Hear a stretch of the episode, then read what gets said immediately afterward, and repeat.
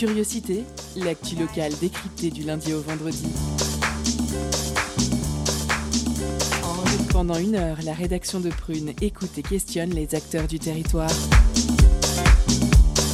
Curiosité, c'est sur Prune 92 FM de 18h à 19h. Et ça commence maintenant. Bonjour à toutes et à tous, nous sommes le lundi 18 janvier 2021 et on est toujours très content de vous retrouver pour ce nouveau Curiosité du lundi. Toute l'équipe est là dans le studio et on est prêt pour une heure d'infos culturelles, d'infos locales et toujours de la bonne humeur pour cette émission. Alors, au sommaire ce soir, les bars face à la crise du Covid-19. Nous recevrons Véronique Boutry, gérante du bar bien connu des Nantais et des Nantaises, le Brocéliande. Elle sera en direct dans le studio et au micro de Léa. Léa que nous retrouverons avec Camille pour la rubrique Chronique. En deuxième partie d'émission, vous retrouverez la suite et la fin de l'interview de Wax Taylor, qui était de passage à Nantes chez Méloman pour la sortie de son nouvel album. Et bien entendu, la pause cadeau vers 18h30 avec un vinyle de jaune à gagner.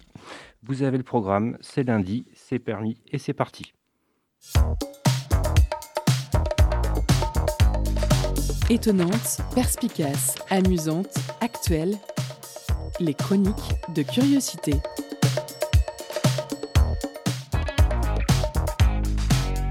Et on commence ce soir par la chronique de Camille. Ça va Camille? Ouais, ça peut aller.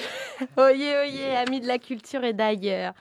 Tenez bon, plus que quelques heures avant la fin du Blue Monday 2021, le jour le plus déprimant de l'année selon les experts en marketing. Alors déjà que c'est pas folichon avec ce nouveau couvre-feu, celui dont on ne doit pas prononcer l'heure. Mais si en plus vous ajoutez la météo, le contre-coup financier des fêtes, le dry January et les non bonnes résolutions, eh bien vous obtenez une déprime saisonnière. Alors en cas de cafard, plusieurs remèdes sont à prescrire. Manger des sneakers glacés, déguiser son animal de compagnie ou bien revoir l'intégrale de la série Casting en clair sur Canal+. Rappelez-vous, Richard est le directeur de casting le plus influent et le plus courtisé de Paris. Il reçoit chaque jour des comédiens, des chanteurs, des figurants ou des musiciens au talent plus ou moins évident, mais dont la motivation est implacable. En bref, du lol, du rythme, re du lol et des punchlines. Mais d'ailleurs, en parlant de casting, quelqu'un a des nouvelles de Nolwenn Leroy? Son agent l'a laissé dans la forêt de Brocéliande en 2011 et depuis, plus rien. Tant de mystères autour de cette forêt qu'il s'est peut-être fait le roi, Merlin. bon, voilà, voilà. Donc, je suis, désolée, je suis au max de la blague. Et euh, depuis que je ne m'enivre plus dans les bars, bah, j'ai perdu un peu en inspiration. Alors non pas que j'ai besoin de potions magiques, de type alcool pour euh, faire des bons jeux de mots, non. Ce que j'ai besoin, primo, c'est d'avoir des choses à vivre. Secondo, de pouvoir les raconter et tercero, de les déformer si je veux. Et en général, j'aime bien être au bar dès le secondo. C'est le lieu de vie où l'on célèbre les petits et grands épisodes de notre quotidien de jour comme de nuit, par temps chaud, froid ou pluvieux, avec des connus ou des inconnus. Pour en revenir à Brocéliande, c'est la forêt préférée des Français, mais c'est aussi un excellent bar de quartier nantais. On y vient le midi entre collègues manger des frites maison et débriefer sur l'arrivée du nouveau stagiaire. Ou bien on y passe l'après-midi avec trois cafés crème spéculoos et des amis d'enfance de l'époque de Diddle. Et puis au Brocéliande, on s'égare parfois aussi le soir dans les yeux d'un voisin de table sirotant une bière de Charlotte. Hmm. Un bistrot où les histoires peuvent devenir des légendes. Oh là là, c'est beau ce que j'ai écrit. L'inspiration est revenue en repensant à des souvenirs agréables. Alors, euh, pour que le Brocélion ne devienne pas un val sans retour, veillons à aider ces gérants à ne pas mettre la clé sous la porte. Si, comme moi, vous avez fait des économies en 2020 en annulant les vacances au ski, eh bien, faire un don de 10 euros à nos bars préférés devrait autant nous satisfaire qu'une descente, d'une descente touchousse. Donner rend heureux et le brocéliande nous rend heureux. Euh, du coup, pour contrer l'effet apéro, adressez-vous directement à Morgane et Viviane. Pardon, j'ai fait une rechute. Allez, Kenavo. Merci Camille pour tes, euh, pour ta chronique. On retrouve maintenant Véronique Boutry, gérante du bar Le Rosseilland au micro de Léa pour la grande interview de Curiosité. Culture, questions sociales et politiques, environnement, vie associative. On en parle maintenant dans l'entretien de curiosité. Bonjour Véronique. Alors tout d'abord, c'est un plaisir de vous accueillir et de pouvoir échanger avec vous. Alors vous êtes la gérante du bar avant le Brocéliande à Nantes. Pour les malheureux qui ne connaîtraient pas, c'est un bar-restaurant qui se situe 40 rue Préfet Bonnefoy à Nantes et qui sert notamment des produits de saison en circuit court, des vins naturels, des bières, et qui organise même parfois, je crois, des expositions et des concerts, c'est ça Oui, tout à fait. Vous voulez nous en dire plus ou j'ai bien résumé Non, c'est très bien. Eh ben, c'est parfait. Alors avant de parler de la triste situation actuelle et des difficultés que vous rencontrez, j'aimerais un peu savoir ce qui vous a poussé à ouvrir le Brocéliande. Pourquoi cette importance des produits locaux, de saison Dites-nous tout. Oh, c'est une longue histoire. Euh, bon, on a le temps, remarquer maintenant. Hein. Mais mm. euh, donc, euh, ce qui m'a poussé, c'est que j'ai travaillé pendant des années quand même pour une grosse société qui s'appelle Disney. Ah donc, je suis quand même bien formée par les Américains. Et puis, bon, le hasard a fait que changement de vie avec le premier enfant, décider d'ouvrir ce, enfin, de prendre ce restaurant. C'était un petit café de quartier au départ. Et puis prise de conscience un jour, je sais pas, un réveil, je sais pas, je sais pas à quoi c'est dû, où je me suis dit mais non, je peux plus faire, euh, je peux plus faire ce que je faisais avant. Donc euh, je me suis rendu compte que je faisais comme tout le monde. J'ai acheté dans les grandes surfaces, chez Métro, je, je, prenais un produit, je multipliais le prix par 3, voire 4, et puis je le revendais. Euh, aussi bête que ça, quoi. C'était. Et puis je me suis dit ben non, c'est c'est pas ça la vie, c'est pas ça, c'est pas ça. Je je peux pas expliquer ce qui m'est arrivé. Ça m'est arrivé un matin. Et donc, euh, du coup, j'ai été chercher un peu ce qui se faisait, euh, et surtout dans les vins, parce que j'ai découvert les vins naturels, du coup, en cherchant, en regardant, en posant des questions. Et j'ai eu le malheur de goûter. Et ça, c'est la potion magique. Il faut mm. jamais goûter. parce que depuis, je sais pas que je peux pas me repasser, c'est que je peux pas boire autre chose. Ce sont des vins qui n'ont pas de sulfite, pas de chimie, pas d'intrants. Donc du coup, ça n'a pas du tout le goût, au départ, ça n'avait pas du tout le goût du vin, tel que j'avais l'habitude de le, de le boire mais on retrouve le fruit, on retrouve la nature, on retrouve la terre, on, enfin, on, sent, le, on sent la ferme, c'est génial. Enfin, donc, du coup, je me suis renseignée. Bon, j'étais vraiment novice, donc je ne pouvais pas monter une cave. J'ai demandé de l'aide, une fois de plus, à des gens qui étaient capables de le faire. Ils m'ont aidé à monter ma cave, et puis depuis, euh, bah, ça plaît. Euh, tout le monde m'a dit, mais non, tu vas te casser la figure, ça marchera jamais. Et puis finalement, bah si. Donc... Euh, et je pense que justement, avec tout ce qui se passe en ce moment, les gens qui viennent au Brocéliande sont sensibles à ce genre de, de, bah, d'alimentation, enfin de mm. démarche. Le premier confinement a montré quand même que bah, c'est marrant parce que d'un seul coup, on entendait à la radio ou à la télé faut manger local, faut boire, faut manger du sein. J'ai envie de dire, bah, c'est ce qu'on faisait depuis quelques années quand même, même si j'étais en retard, j'étais mm. quand même en avance sur, euh, sur le premier confinement, on va dire. Et finalement, c'est ce qu'on faisait. Donc, on n'a pas eu besoin. Parce qu'il y a eu, je sais pas vous si ça vous est arrivé, mais le premier confinement, moi, je me suis vraiment remise en question en disant mince, c'est de notre faute. Euh, s'il y a le Covid, euh, c'est parce qu'on mange mal, on tue la planète. Enfin, bon, bref, j'ai eu une grosse déprime comme tout le monde, je pense. Puis à un moment, je me suis réveillée en disant mais non, ça va, ce qu'on fait, on est, on est clean, quoi. On mange euh, sainement, on fait attention à ce qu'on consomme. Moi, je travaille plus avec métro. Les produits ménagers du Brocéliande sont. on les prend chez Au Bocal. Donc, on, évidemment, on, on dépense plus d'argent pour pour travailler, on va dire, mais on travaille plus sainement, c'est plus, c'est plus, il y a une éthique quoi derrière, donc. Euh, euh, du coup, je m'emballe et je suis plus. bah, euh, vous emballez, vous nous mettez l'eau à la bouche avec vos histoires de vin naturel là.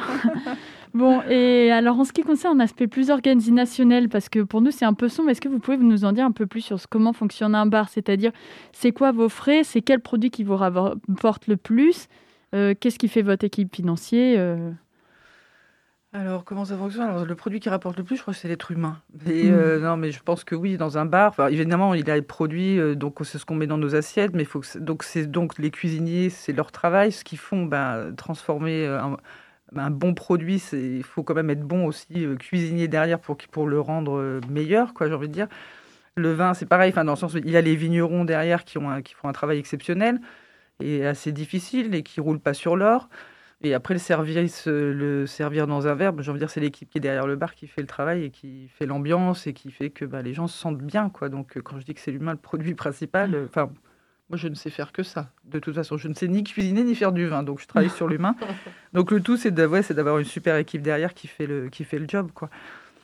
Et, euh, mais sinon, le produit qui marche le plus, il n'y en a pas. Enfin, je pense que tout le monde aime la bière, tout le monde aime le mmh. vin tout le monde aime le bon pain, tout le monde aime la bonne viande. C'est fait, ouais. L'humain, c'est une réponse alléchante aussi. Oui, hein. Bon, alors à présent, on va parler du sujet qui fâche. Hein. Donc en France, pour la première fois, la totalité des bars-restaurants du territoire ont dû fermer leurs portes le 17 mars. On s'en souvient comme si c'était il y a longtemps, avant de pouvoir rouvrir le 2 juin. Puis depuis le 30 octobre, ils ont de nouveau fermé leurs portes. Alors, quelle est la situation du Brocéliande depuis le début de la pandémie? Quelles ont été les différentes phases pour vous? Est-ce que vous avez pu rouvrir? Dans quelles conditions? Dans quel état d'esprit? Encore une fois, dites-nous tout. Bah, c'est vraiment dommage parce que ça fait des années que je mettais en place un système, donc euh, une éthique, hein, des bons produits, euh, que ce soit euh, liquide ou solide, une équipe, des gens payés correctement. Enfin voilà, et on arrivait vraiment, je pense qu'après quelques années de galère, je pense qu'on arrivait vraiment en haut de la montagne, j'ai envie de dire. Le mmh. premier confinement, ça nous a coupé, enfin vraiment au moment, j'ai envie de dire, de, la victoire, quoi, entre guillemets, parce que c'est pas facile de, de, enfin je veux dire, de prouver qu'on peut travailler je vais dire pas de façon capitaliste, mais j'ai pas d'autres mots, quoi. Mm. Mais euh, et de gagner sa vie, c'est possible. Mm. Alors effectivement, on n'ira pas. Enfin, moi, j'irai pas aux Bahamas et j'aurai pas de 4x4 euh, l'année prochaine, ni cette année, mais je m'en fous. mais au moins, bon, voilà, on était, euh, c'était chouette, quoi. Donc premier confinement, bah il y a plus rien qui rentre. Il y a encore tout qui, qui, toutes les factures qu'il fallait payer. Moi, je me disais, si on paye pas les vignerons euh, bah, ils vont partir à l'étranger, ils auront pas, et je les comprendrai parce que ces vignerons-là sont sollicités par euh, bah, les, Japonais, les, les, Américains, les Danois sont friands de ce genre de vin. Donc bref, je me disais, donc j'ai payé tous les vignerons. Effectivement, on a eu une aide à ce moment-là, donc enfin une aide. On a, on a pu emprunter de l'argent à la banque. J'aime pas dire aide parce que ce n'est pas une aide. On a pu emprunter de l'argent à la banque, donc quelque part, bon, on s'est retrouvé à j'ai envie de dire avec un matelas, parce que moi j'ai pu en avoir un, parce que mon business était sain, mais j'ai des collègues qui n'ont pas pu en avoir, parce qu'au départ leur business était un peu, bon, il n'était pas au top, quoi. Donc, euh, bon, on n'a pas trop touché à cet argent-là, tout a été payé, les factures, enfin, les, employés, moi je voulais les payer euh, à 100%, parce que, enfin, voilà, c'était, euh, le chômage partiel aidé, on pouvait, grâce à cet emprunt, payer les 16% qui manquaient, enfin, voilà, on pouvait rester, on pouvait tenir. De toute façon, réouverture le 2 juin, Bon, bah, j'ai envie de dire, euh, avec l'emprunt, c'était. En même temps, j'étais un peu assommée. Quoi. J'étais en mode, bon, bah, ça va, il y a de l'argent, on va essayer deux, on va continuer. Et la réouverture était extraordinaire parce que je pense qu'on était tous euh, contents. C'est con parce que nous, on travaillait, parce que j'aurais bien aimé être de l'autre côté, moi, à ce moment-là, sur les terrasses en train de boire des coups, mais c'était génial. Il y a eu une vague humaine. Euh, et je pense que c'est pour tout le monde pareil. À Nantes, c'était blindé sur les terrasses. Enfin, il faisait beau, c'était chouette. Et puis, c'était derrière nous. On avait l'impression que c'était derrière nous, quoi. Donc on a fait un bel été, bien crevant mais content. Donc euh, et puis euh, dès qu'est arrivé le mois d'octobre, on a commencé, enfin même septembre, on a commencé à nous dire attention, euh, il faut une distance à l'intérieur, il faut donc le gel évidemment, le masque. après c'était toujours 1m50 entre les gens, des restrictions de plus en plus compliquées. Euh, donc on a essayé de respecter à fond en plus parce que quelque part on avait un côté responsabilité. Enfin déjà on avait, on n'était pas rassuré par la Covid parce qu'on maîtrisait pas, on sait pas ce que c'est que ce virus quoi. Et puis euh, il y a un moment comme je disais aux équipes, on avait, on, est citoyen aussi avant tout, donc il fallait quand même faire attention aux gens. Donc on a fait attention jusqu'à ce qu'on nous dise, ben tant pis, on vous fermait quand même quoi. C'est ça qui a été difficile. Parce que nous, on, on se rendait compte bien sûr qu'il y a des fois où c'était dangereux parce qu'on dès qu'il arrive minuit, demi, une heure du matin, avec un verre ou deux dans le nez, on, ça se rapproche et ça, rigole et ça danse. Enfin, ça, peut partir. Mais on pouvait, je pense, euh, on pouvait continuer à le faire, qu'on pouvait s'en sortir, on pouvait, on, respectait les règles barrières, quoi, j'ai envie de dire. Et puis là, ça a été le coup de, le massue, quoi. En gros, moi, je m'y attendais pas du tout à ce, deuxième confinement. Je me disais, bon, ils vont nous faire suer, entre guillemets, pendant tout l'hiver avec des, des, règles sanitaires assez strictes, mais un confinement, pas du tout, quoi. Et donc là, ça, bah là, c'était reparti. Quoi. On a fermé les portes, revidé les frigos, jeté la marchandise, et puis, enfin, la marchandise euh, qui allait pas tenir. Et puis, euh, puis je me suis dit, bah, le 20 janvier, on va repartir, on va recommencer, comme, comme il nous avait dit, mais pas du tout. après Noël, euh, là, ça a fait mal. Parce que là, je me suis rendu compte après Noël que ça allait être trop long. Quatre mois de fermeture. Et encore, on nous parle de fermeture, on nous parle pas du mois de mars pour réouvrir. quoi. Donc. Donc c'est là où je me suis dit, bah, j'ai deux solutions, c'est soit j'attends, ou soit, alors effectivement, les banques, le banquier s'est même déplacé, il est carrément venu, un banquier qui se déplace, je n'avais jamais vu ça, enfin, j'ai rien contre les banquiers, mais je les aime pas. Ah. je suis désolée, peut-être qu'ils écoutent, mais tant pis. Et euh, du coup, euh, donc il s'est déplacé, il a dit ouais super, ah, et puis il m'a posé la question gentiment, mais de combien avez-vous besoin? Regardais en mode, bah, c'est fou, quoi. Que je dis, bah, là, pour tenir, il me fallait, je sais pas, 10, 20, 10 000 euros, 20 000 euros, enfin bref. Et il m'a dit gentiment, mais si vous voulez, nous, on peut aller jusqu'à 30 000 euros. Et là, je me suis dit, il y a un truc qui va pas. Un banquier, mmh. ah, je ne devrais pas parler comme ça, mais aussi gentil, qui propose de l'argent aussi facilement, je me suis dit, il y a, quelque chose qui ne va pas. Mais bon, donc je suis rentrée chez moi, j'ai enfin, essayé de dormir. Je pense que le cerveau a, fonctionné pendant la nuit et le matin, je me suis dit, c'est pas possible. Donc je suis retournée à mes tableaux, j'ai regardé. Je me suis dit, oui, effectivement, cette somme d'argent plus le premier emprunt sur le compte, ça va être super, on peut respirer. Mais comme euh, dans un an, parce qu'on nous dit en plus qu'on peut reporter d'un an, donc super, dans un an, quand on va commencer à rembourser, on nous annonce quand même qu'on a le temps, le temps euh, de, pour rembourser est de plus en plus court. Parce qu'on n'a que 6 ans. Et si on recule de 2 ans pour commencer à rembourser, on n'a on a que 4 ans. Et là, les traites vont être multipliées par 2 du coup. Et c'est là on pourra pas, on pourra pas rembourser. Donc euh, c'est pour ça que moi, ça m'intéressait surtout de passer ici ce soir. C'est pour prévenir les commerçants qui, qui l'écoutent, s'il y en a qui écoutent, qu'il faut faire super attention à ce prêt. Parce qu'il nous fait respirer aujourd'hui, mais dans 6 mois, c'est une corde qu'on a autour du cou, on est en train de courir, puis un coup, elle va se tendre, et là, on va faire, ça va faire mal, quoi. On continue d'en parler euh, tout de suite après. On fait une petite pause musicale avec Clapcat et le titre Remember. It's taken time to unwind. Few years have won us over. All our roles so well defined. Disappearing overexposure. remember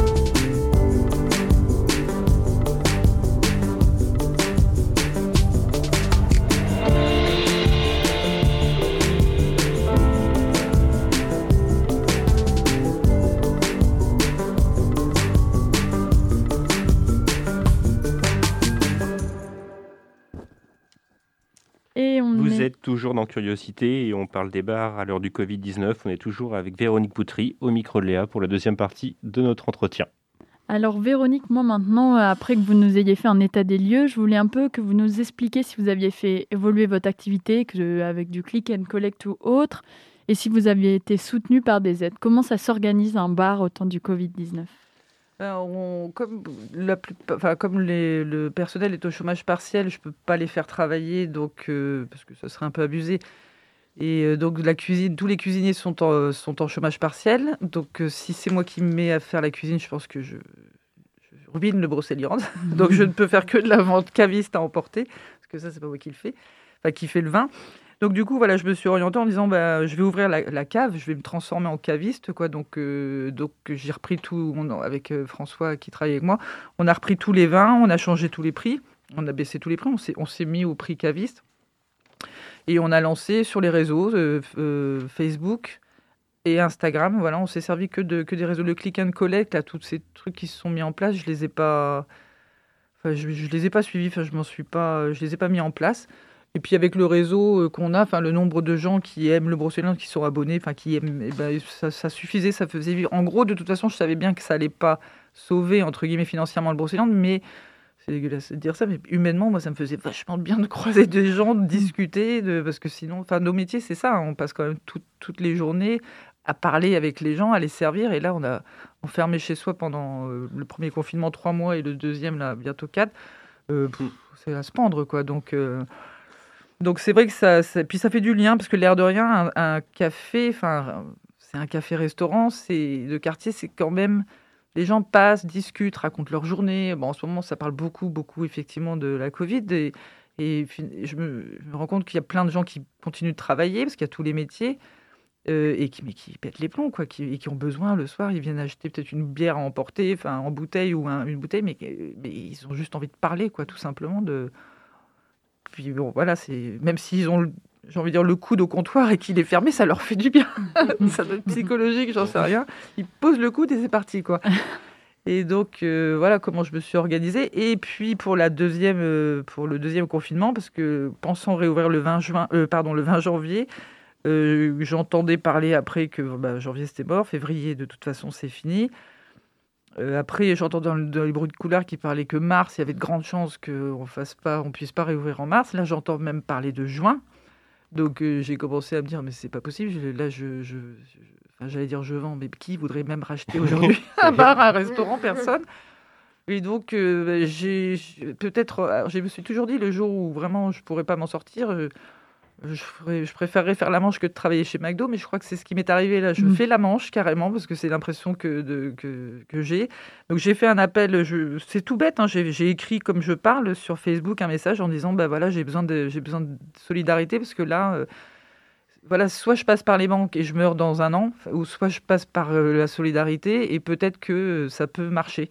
Et c'est impressionnant les résultats. moi, je suis encore euh, épatée là. Je suis sur un petit nuage parce que c'est impressionnant l'impact que ça a eu. Quoi. Je sais pas ce qui s'est passé. Ça a été partagé déjà. C'est, je crois qu'il y a plus de 60 000 personnes qui ont lu le message. Et je, donc ça a été partagé. Euh, donc 60 000 personnes, déjà, je, n'ai jamais eu 60 000 personnes au Brocéliande quand même. en même temps, non. Et puis, euh, et puis les dons, quoi, des gens qui disent. Parce que moi, j'avais dit, si je donnais 10 balles, enfin 20 balles, on s'en fout. Et, moi, je le mets en avoir. Et quand on réouvrira, bah, vous aurez, j'aurai votre nom, votre prénom. Et puis, vous aurez un pouvoir d'achat de, de, 10, de 10 euros, de 20 euros. Mais bon, je pensais pas, les gens donnent, mais c'est des, des, fois des Alors on voit bien, il y a ceux qui, les étudiants même qui ont donné, mais j'ai halluciné, je suis même gênée, quoi, parce qu'il y a même des gens qui m'ont dit, voilà, j'ai pas beaucoup, mais je peux, je leur dis, mais donnez pas, je suis même gênée, je leur dis, donnez pas, donnez pas mais c'est impressionnant. Là, je pense qu'aujourd'hui, euh, je peux tenir jusqu'au mois de mai. J'en suis persuadée aujourd'hui, euh, grâce aux clients. Quoi. Ça veut dire que c'est pas. Enfin, je veux dire, euh, j'aime pas dire clients parce que c'est plus, plus des clients. À ce niveau-là, ça devient des amis. Quoi. C'est eux qui ont sauvé, ouais, c'est eux qui ont sauvé le, le pour l'instant, à moins qu'on rouvre l'année prochaine, mais là c'est pas possible. Mais c'est eux qui ont sauvé le Brocéliande sur la deuxième, sur le deuxième confinement. C'est hallucinant, quoi parce que je passerai pas par les banques. J'ai plus besoin, j'ai pas besoin de passer par la banque. Il va être dégoûté le banquier. Tiens. Bah, justement, du coup, est-ce que vous pouvez dire que cette situation actuelle, elle vous a appris quelque chose sur votre activité? Est-ce que du coup, ça change un peu votre vision du Brocéliande, de vos perspectives d'avenir? Ça vous a peut-être donné des idées de projets, d'évolution? Vous faites-nous rêver, parlez-nous du futur du Bruxelles dans un an, des expos. Des... Ah bah ça, de toute façon, euh, il est évident que... Bah, déjà, ça donne envie de continuer parce que j'ai je pense qu'on peut aussi baisser les bras. Donc rien que donner, redonner envie de continuer, se dire bah allez, on y va, on réinvestit, on, continue, on, compte, on va se prendre la tête pendant des années mmh. encore à, compter et à compter. Euh, il est évident aussi que j'avais commencé à tout ce qui était euh, comme exposition, on continuait, mais il y avait un espèce de, de laxisme parce que comme ça fonctionnait, bon, on se prenait pas trop la tête sur euh, voilà, on allait à l'essentiel. Là, je me dis que quand on va réouvrir, déjà, j'ai eu rendez-vous avec une personne qui va exposer la pauvre, elle va exposer. Pour l'instant, ça va être fermé, mais, euh, mais quand on va réouvrir, l'exposition, l'exposition sera en place. Les concerts aussi, je commençais à il y a eu une période où je commençais à me dire bon bah je vais un peu arrêter parce que ça prenait trop de place par rapport au, il n'y avait plus de place pour les clients. Bon là, je me dis que cette solidarité que j'ai reçue, il va falloir que je la fasse rayonner quelque part parce que sinon, je pense que je vais être punie déjà.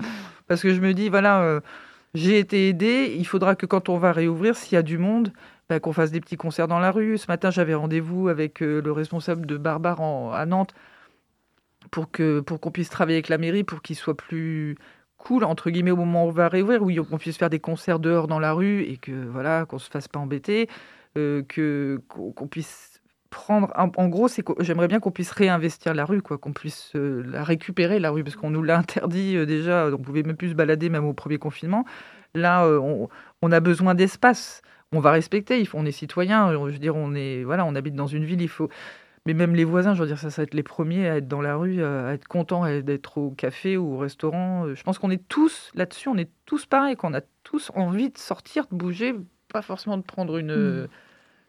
Entre guillemets, mais bon, j'ai envie de dire une bonne soirée. C'est pas un gros mot. Donc euh, c'est ça, c'est réinvestir la rue. Donc et puis pouvoir permettre à des artistes, ouais, voilà, de faire des concerts, de faire des, de pouvoir rattraper ce qu'ils ont, enfin rattraper.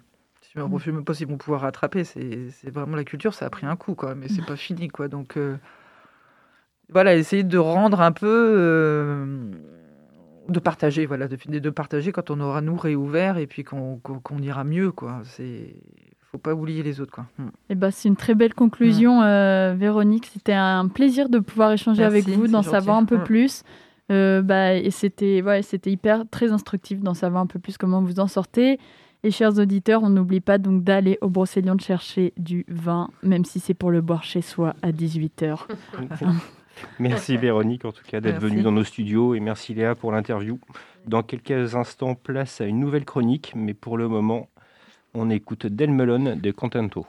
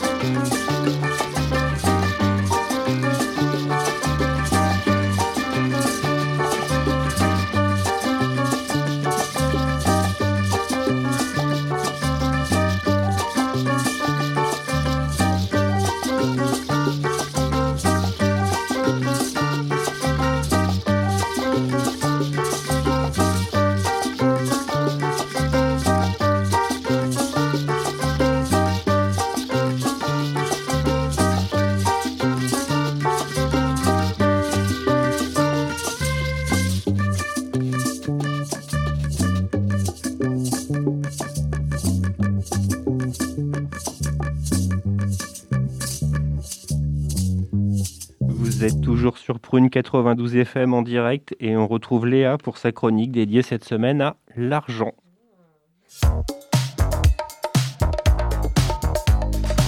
Étonnante, perspicace, amusante, actuelle, les chroniques de curiosité. Eh bien, bonsoir l'équipe. Eh ben, c'est un plaisir d'être avec vous. Comme toujours, surtout Véronique, c'est un plaisir de pouvoir échanger avec vous autour d'un micro, même si on aurait peut-être préféré le faire autour d'un verre au brocéliande. Bah oui, ça nous manque, les bars, les restaurants. Moins la bière peut-être que la convivialité, de passer juste du temps ensemble, à n'avoir rien d'autre à faire que de refaire le monde, dans ce, dans ce monde de tout le monde, dans ce monde sans heures, sans égaux. On est tous égaux justement face à la pinte et aux cacahuètes gratos. Mais bon, pour être honnête, il y en a un qui se porte de mieux en mieux en ce moment, c'est peut-être le seul, et c'est mon compte en banque. Je ne sais pas si ça l'a fait chez vous, mais moi, il y a un zéro en plus sur mon compte depuis que les bars ont fermé. Alors j'ai eu deux étapes psychologiques à la réception de cette information. D'abord une prise de conscience un peu angoissante sur le rapport dépense, productivité, maturité de mon existence. Mais surtout, je suis riche les gars.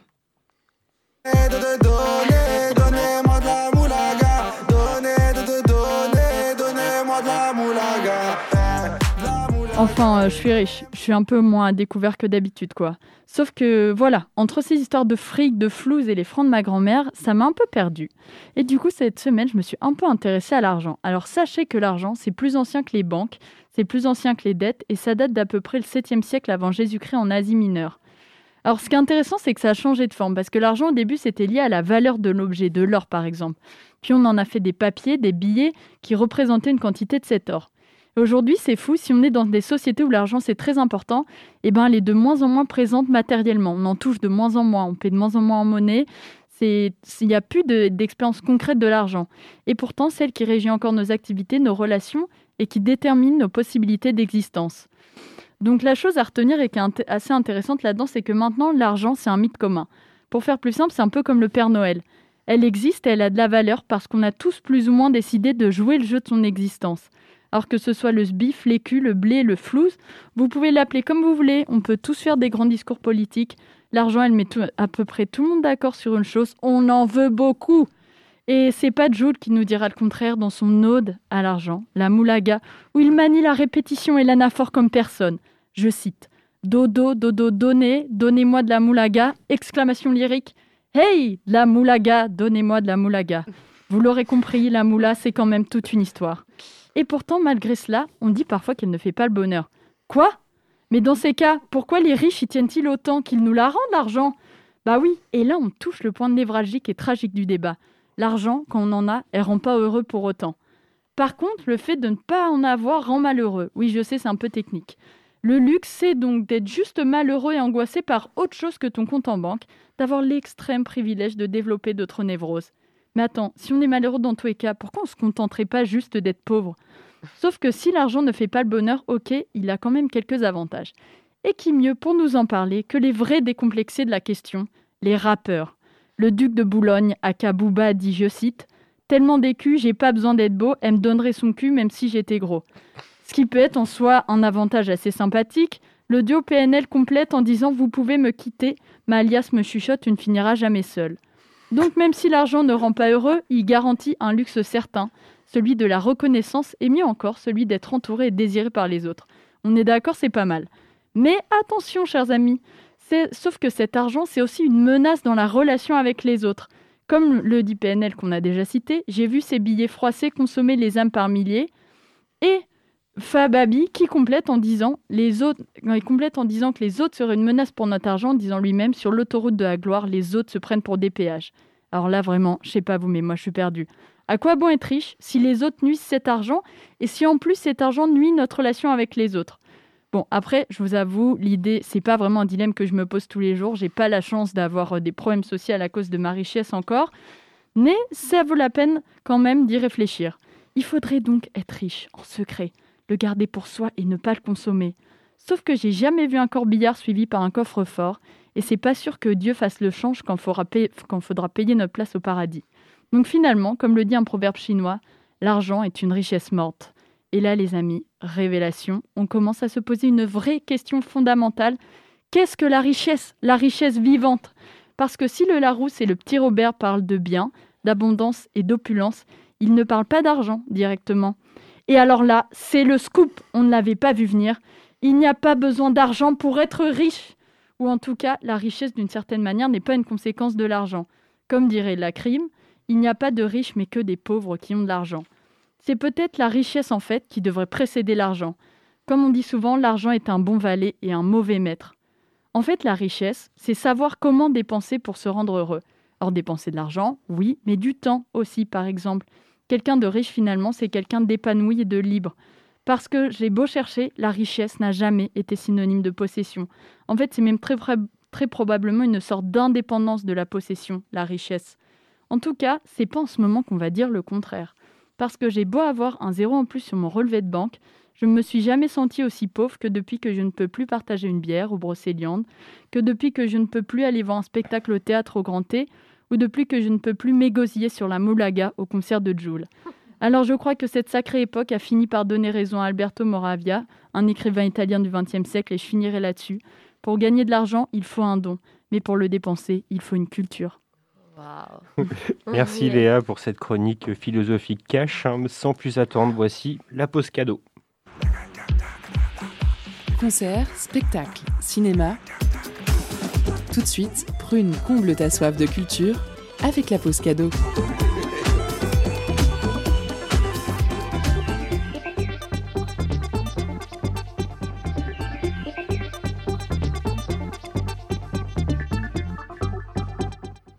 Ce soir, on vous fait gagner un vinyle de jaune intitulé La Promesse. Composé de cinq titres, l'EP sorti en 2019 est une balade, un labyrinthe dans lequel on se perd avec plaisir délicatesse et d'une douceur qui vous transporteront à vous de jouer pour remporter votre cadeau. Pour gagner le P, envoyez-nous le plus rapidement possible le mot lueur en message direct sur Instagram. Je répète, le mot lueur en message direct sur Instagram. On vous laisse en musique avec un de leurs titres, Les éléments.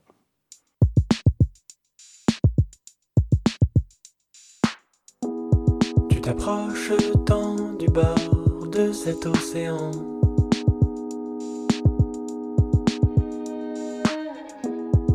départ pourtant te tourne vers les confluents. Déjà loin sont les lumières, ce voyage sur les mers, dans l'orage et le vent. De voir glisser la matière, nos corps tournent et se libèrent, et se souffle brûlant.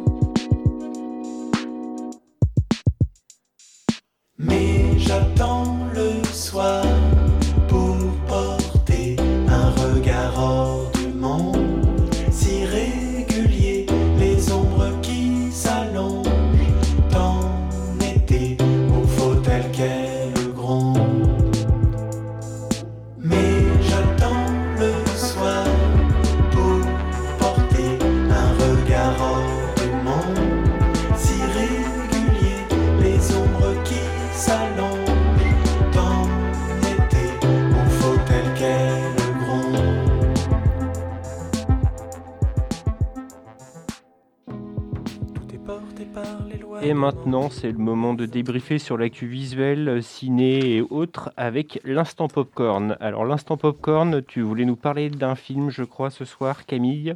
Yes, on a regardé Soul. Donc, euh, si 2021 vous saoule déjà, laissez-vous aller avec ce nouveau Pixar. Au rythme de notes de jazz, plongé dans le monde euh, métaphysique des âmes. Ça s'appelle Soul, donc, et c'est disponible sur la plateforme Disney+. Un film pour les petits, mais euh, surtout pour les grands. On est d'accord, c'est un film pour adultes, Léa? Oui, on est d'accord. J'ai été touchée dans toute ma vieillesse. moi, je me suis imaginée avec des enfants à côté de moi sur le canapé et le nombre de questions qu'ils auraient pu me poser. L'angoisse. C'est quoi la vie après la mort, Tata Camille? Donc, euh, mais, euh, mais très très bon, hein, ouais. Ouais, alors présenté comme ça, on pourrait croire que c'est triste, mais en fait, euh, c'est très poétique. Moi, j'ai trouvé ça une super manière déjà pour les enfants d'aborder ces questions-là, et même pour nous-mêmes finalement, parce qu'on va pas se mentir qu'on est tous angoissés jusqu'à moelle par ces questions, et que les personnages sont très attachants. Et je pense qu'on peut parler de l'esthétique du film qui est juste oh, incroyable. Magnifique. C'est comment représenter la vie après la mort, juste euh, Les de manière couleurs, je sais pas, c'était entre le pastel et le paillette. Mm. J'ai même pas su euh, définir. Et, euh, et, oui, des couleurs qui font du bien, du bleu, du rose, du vert. Et la musique aussi, parce que sur fond de jazz, puisque le personnage principal euh, est un pianiste qui voudrait devenir euh, célèbre de jazz, et du coup, c'est fond de très bons, euh, de très bons fonds musicaux qui accompagnent et du coup qui mettent, j'ai l'impression, je sais pas ce que tu en penses, mais dans une, un spleen, dans une émotion. Bah, soul, ça porte bien son, ça touche l'âme, quoi. Ouais, ouais, carrément. Euh, alors, j'ai pas retenu, tu vois, les musiques, autant, tu vois, dans les Disney, Pixar, on a toujours une petite musique en tête qu'on peut euh, refaire assez facilement. Autant là, c'était vraiment en fond d'ambiance, c'était très bien rythmé, très bien géré. Ah ouais. Et puis, euh, les voix. Les voix. Omar Sy. Ah. Camille Cotin aussi, on, la reconnaît pas, hein. elle est incroyable. Super, ouais. Il y a deux personnages, donc le principal, donc le jazzman, et puis 22, on mm. l'appelle. C'est une, une âme un peu errante. C'est une âme d'avant la vie qui n'a pas envie de rentrer dans la vie et qui du coup va faire un parcours initiatique. Mais c'est dur de vous raconter l'histoire parce qu'il se passe énormément de choses. C'est pas des quêtes un peu comme dans tous les dessins animés. On part sur un, sur un schéma un peu narratif euh, voilà, vers la quête. Euh. Là, il se passe énormément de choses. On est, on s'ennuie pas une seconde. On est surpris par leur imagination et la justesse des propos. C'est simple, on rigole, on pleure. Et en ce moment, c'est dur et l'exploit est notable. À la fin, on aime la vie quand même. Ouais, hein. Je suis bien d'accord avec vous, Michel. c'est ça. Ceux qui l'ont vu auront la référence. Bah, merci pour cet instant popcorn. Moi, en tout cas, ça m'a donné envie de le voir. Je ne l'avais pas vu. Donc, Soul sur Disney. Place maintenant à la seconde interview de l'émission. Mercredi dernier, Lisa, Aurélien et Timothée ont rencontré Wax Taylor, de son vrai nom Jean-Christophe Lessou, le compositeur originaire de l'heure, revient en ce début d'année avec son septième album intitulé The Shadow of the Suns. Album beaucoup plus engagé, l'artiste y réalise de nombreuses collaborations tant au niveau musical que pour la production de ses clips. De passage à Nantes et chez le disquaire Méloman pour la promotion de son album, l'artiste a entrepris un tour de France des disquaires tout au mois de janvier, Covid oblige, et il a fallu s'adapter. Il passera notamment à Montpellier, Lyon ou encore Strasbourg dans les prochains jours. L'artiste nous a gratifié de sa venue dans nos locaux et s'est entretenu avec nos trois intervieweurs, l'occasion de revenir sur sa vision de la situation actuelle et sur son nouvel album. Après avoir diffusé la première partie de l'interview vendredi, nous vous présentons ce soir la deuxième de cet échange. Vous pourrez retrouver très vite l'interview dans son intégralité sur le site prune.net. Tout de suite, l'interview et bonne écoute. Curiosité, l'info locale décryptée jusqu'à 19h sur Prune 92 FM et le www.prune.net. Et euh, si on revient sur les collaborations plus euh, musicales dans, ce, nouvel album, euh, sur les 13 titres de l'album, il y a 8 titres qui sont en featuring avec 9 artistes différents.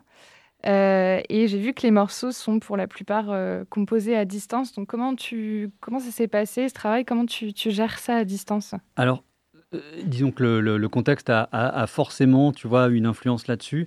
Après, c'est aussi quelque chose qui était déjà dans les mœurs depuis un moment, tu vois, qui arrivait. je te dirais même que sans qu'il y ait de règles absolues, ça dépend un peu des gens avec qui tu travailles, mais il y a des gens avec qui, euh, avec leur recul, euh, je trouve que c'est presque pas plus mal de travailler à distance parce que à compter du moment où les gens sont impliqués, euh, travailler à distance, quand les gens en ont les moyens, c'est la possibilité de pas être, pas avoir un coup près, tu vois. C'est-à-dire, j'ai mis en boîte un morceau, euh, j'ai 4 heures, il faut absolument faire avec ce qu'on a. Tu vois.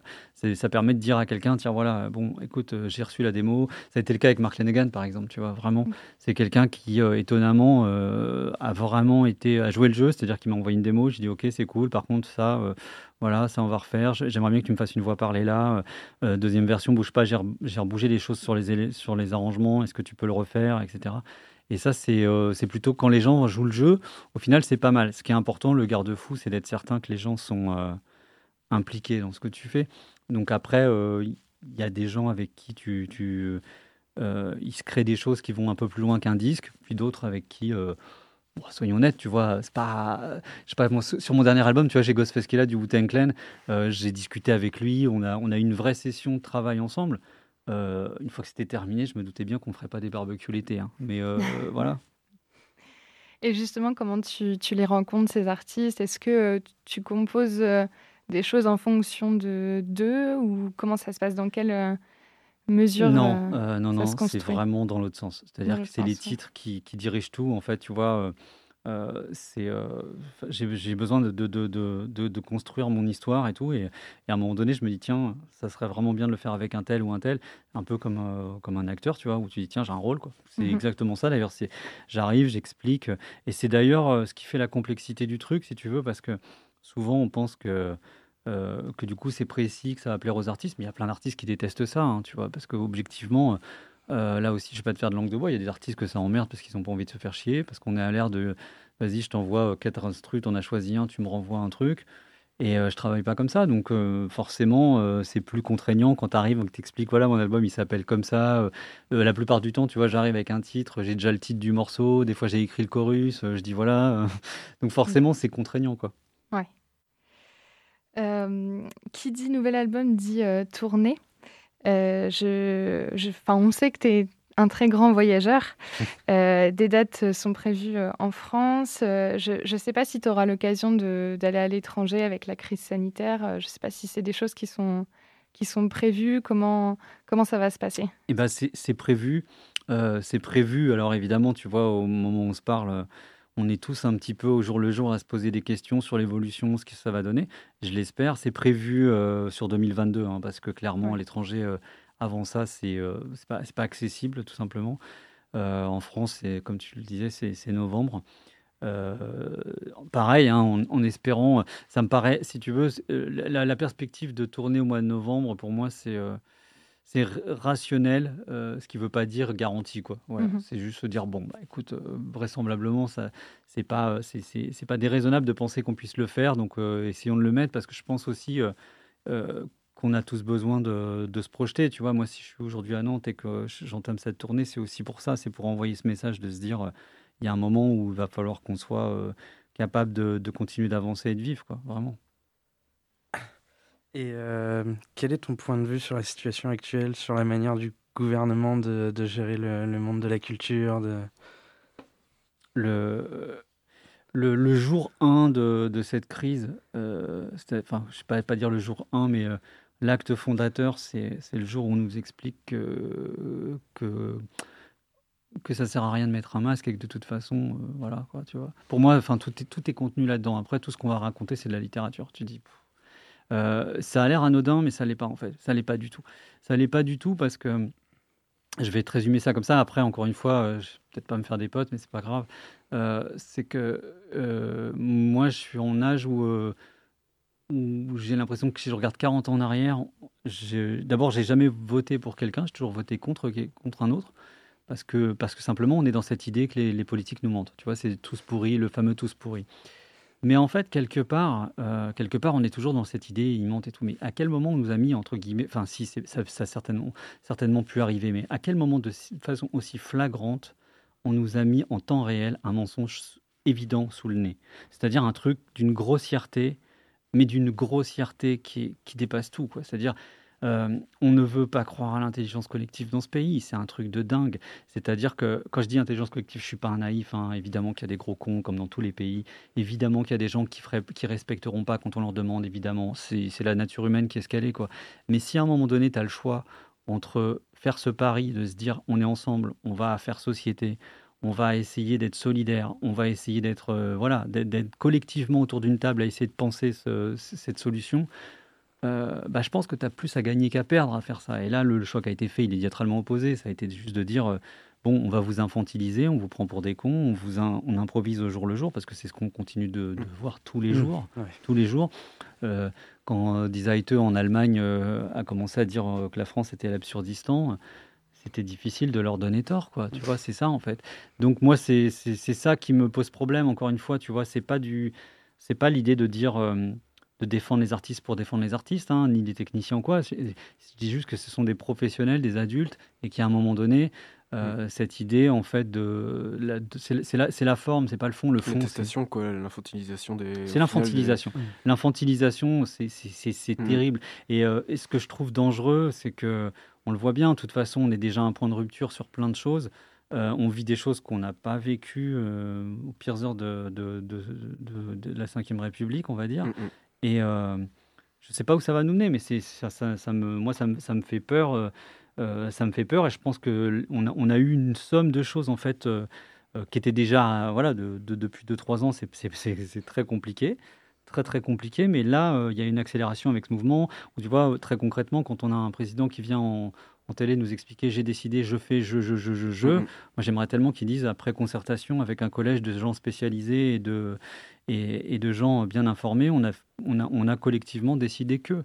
Euh, voilà, c'est véritablement ça mon problème. C'est compliqué. Et après, euh, encore une fois, il ne faut pas. Euh, faut pas se perdre en route, hein. c'est-à-dire que le, la, la, crise sanitaire, elle est là, personne cherche à dire, je ne suis pas du tout en train de sous-estimer, je ne suis pas non plus en train de me, me, comment dire, de, de m'écarter de. Je suis juste un musicien, je suis juste un connard lambda. Je veux dire, j'ai pas de connaissances, j'ai pas bac plus 15 en virologie comme certains pour. Euh, je suis pas comme, euh, tu vois. Euh, enfin, il y, a aussi, ça, si tu veux, ce truc aussi, et c'est là aussi un autre danger, je trouve, c'est qu'en fait, on te renvoie à la gueule, le, comment dire, le, le, conspirationnisme en fait en France. le complotisme. voilà, voilà, le complotisme, mm. appelons ça comme on veut, vu que de mm. toute façon tout ça n'a pas de sens.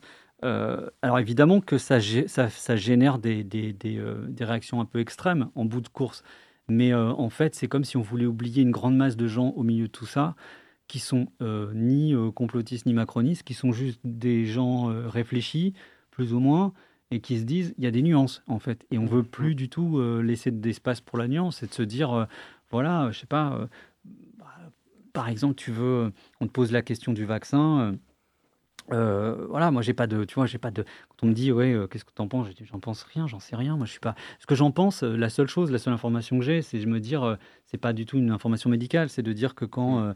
on t'explique que dans une économie rationnelle, un dollar investi c'est 2 dollars et que chez Big Pharma ça fait 47, je pose juste la question des modalités et du temps. Et quand on m'a expliqué qu'il faudrait deux ans et qu'en six mois ça se fait, je je suis pas. Je, encore une fois, moi demain, peut-être que je ferai comme plein de gens le choix de, de me faire vacciner par, euh, par jugement de la, du balancier, de se dire qu'est-ce que j'ai à perdre, qu'est-ce que j'ai à gagner. Mais j'irai pas forcément, tu vois, euh, super convaincu en me disant, mais c'est pas tout l'un tout l'autre, tu vois. Mm. c'est ça, moi, qui me pose problème aujourd'hui. On, on peut plus parler, on peut plus discuter, confronter des avis. Moi, j'adore l'idée de parler avec des gens et puis au bout d'une demi-heure, me dire j'ai peut-être peut tort en fait sur cette question. Ils ont des arguments, euh, tu vois. Voilà, donc on est dans le questionnement. Quand je vois 200 artistes qui m'expliquent qu'il faut se faire vacciner, je me dis euh, qu'est-ce qui fait que vous êtes légitime à le faire? Si demain c'est euh, des gens qui ont voilà qui ont le bagage pour ça, ça, portera plus quoi. Mais la, la surmédiatisation, tout ça justement de, de cet état d'urgence fait aussi que du coup on nous demande toujours de trancher et de prendre des positions et au final ça, mm. ça, biaise la réflexion mm. même des politiques même quoi. Oui, bien sûr, bien sûr. Et puis il y, y, a cette idée de, de certainement de bah voilà, ils sont, ils sont dans des calculs constants, on est sur, des, sur des courts termes. On est aussi, c'est aussi la, la, problématique des courts termes, on est toujours sur ce, ce truc-là où. Euh, ouais. Et du coup, pour revenir à la musique. Euh, c'est bien. tu, sais, qu'en ce moment, je parle beaucoup, en fait, et forcément, tu vois, on dérive un peu par la force des choses. Mais euh, c'est vrai que tu as raison, ça, reste de la musique. Hein. On va parler un peu composition, du coup, et euh, je me disais, tu as toujours fait des, morceaux, enfin, des morceaux un petit peu comme Positively Inclined, ou enfin, je pense à des morceaux comme ça, ou Oh I Feel, des morceaux bien hip-hop 90s, instrumental. Et quand on voit dans ton, dans ton album aujourd'hui, tu parlais tout à l'heure de Fear of a Blind Planet, qui sont pour moi un petit peu plus électroniques et expérimentales. Mhm. Dans toutes ces années, il y a quoi qui a changé dans ta méthode de composer il n'y a pas véritablement de. En fait, c'est une évolution constante, plus que, que, des virages, tu vois. Il y a, il y a ce truc où tu essaies des choses. Après, euh, je pense qu'il y a une façon de digérer des, des choses. Il y a des. Il y a des euh, J'essaie d'être clair dans ce que je dis, si tu veux. C'est que il y a eu toute une période en fait où il y avait un peu pas deux écoles, mais il y avait un peu l'école du sampling et l'autre côté celle de l'électronique. Et puis depuis un moment, et quand je dis un moment, ça fait quand même pas, dix ans, mais pas loin, tu sens qu'il y a une évolution de, choses plus digérées où des gens arrivent vraiment à, intégrer des éléments et ça prend différentes formes. Tu vois, il y a des gens, je pense par exemple, tu vois, pour prendre un exemple concret, quelqu'un comme LP de Run the Jews, euh, c'est quelqu'un qui, euh, qui, a eu plusieurs époques, tu vois, avec euh, le son de Compagnie Flow à la fin des années 90, qui aujourd'hui avec Run the Juice apporte quelque chose d'autre, mais il y a toujours cette, cette patte. ça, c'est un vrai talent. C'est un truc qui, moi, m'impressionne, cette idée de, réussir à intégrer des nouveaux éléments tout en se disant à chaque fois, ah, ça, c'est lui, c'est sûr. donc moi, je sais pas, je, ne peux pas te dire exactement. J'espère toujours ce truc-là, de me dire que j'ai réussi à intégrer quelques sonorités, sans grande révolution, mais des, des, des sonorités que j'avais pas forcément utilisées en se disant que malgré tout, il y a un truc qui fait qu'on se doute que c'est toi, ou plus ou moins, si on t'écoute en tout cas. Et euh, donc, ouais, il y, a des choses comme ça. Et puis, il y a, peut-être aussi euh, les écoutes, tu sais, ce que tu écoutes et euh, qui va faire que, consciemment ou inconsciemment, il y, a y a quelque chose qui s'imprègne un petit peu. Je pense ça doit jouer aussi. Ouais. Une petite dernière pour la route. qu'est-ce que tu as fait avant et qu'est-ce que tu fais après, du coup, dans cette, cette semaine, on va dire, de, de présentation nouvel album euh, Est-ce que tu as, as, plein d'interviews de prévues euh? Ouais, c'est un peu le marathon, tu vois. J'arrive de Rennes. Ce matin, je faisais des interviews à Rennes et puis euh, je, suis arrivé là. je suis en train de discuter avec vous et après on enchaîne et après on va voir le, on va faire cette rencontre chez chez, chez Meloman et puis et puis ça continue. Mais encore une fois, tu vois, ça c'était aussi, je te dis, une façon de, de répondre à, à l'instant en disant justement on va le faire de façon raisonnée avec euh, les, conditions qui sont celles de, janvier 2021. Et puis euh, on reviendra à la normale à un moment ou à un autre. Et euh, d'ailleurs, j'ai bien hâte d'être à la fin de l'année, surtout tu vois, sur, sur ces histoires de tournée, de, revenir et de, jouer live. Eh ben, on a hâte aussi, ouais. Ben, merci à vous. Merci à toi. Merci beaucoup. Curiosité, c'est déjà terminé pour aujourd'hui, mais ça continue tous les jours de la semaine. On espère que vous avez passé un bon moment avec nous. On se retrouve lundi prochain avec la même équipe. D'ici là, prenez soin de vous et très belle semaine à vous.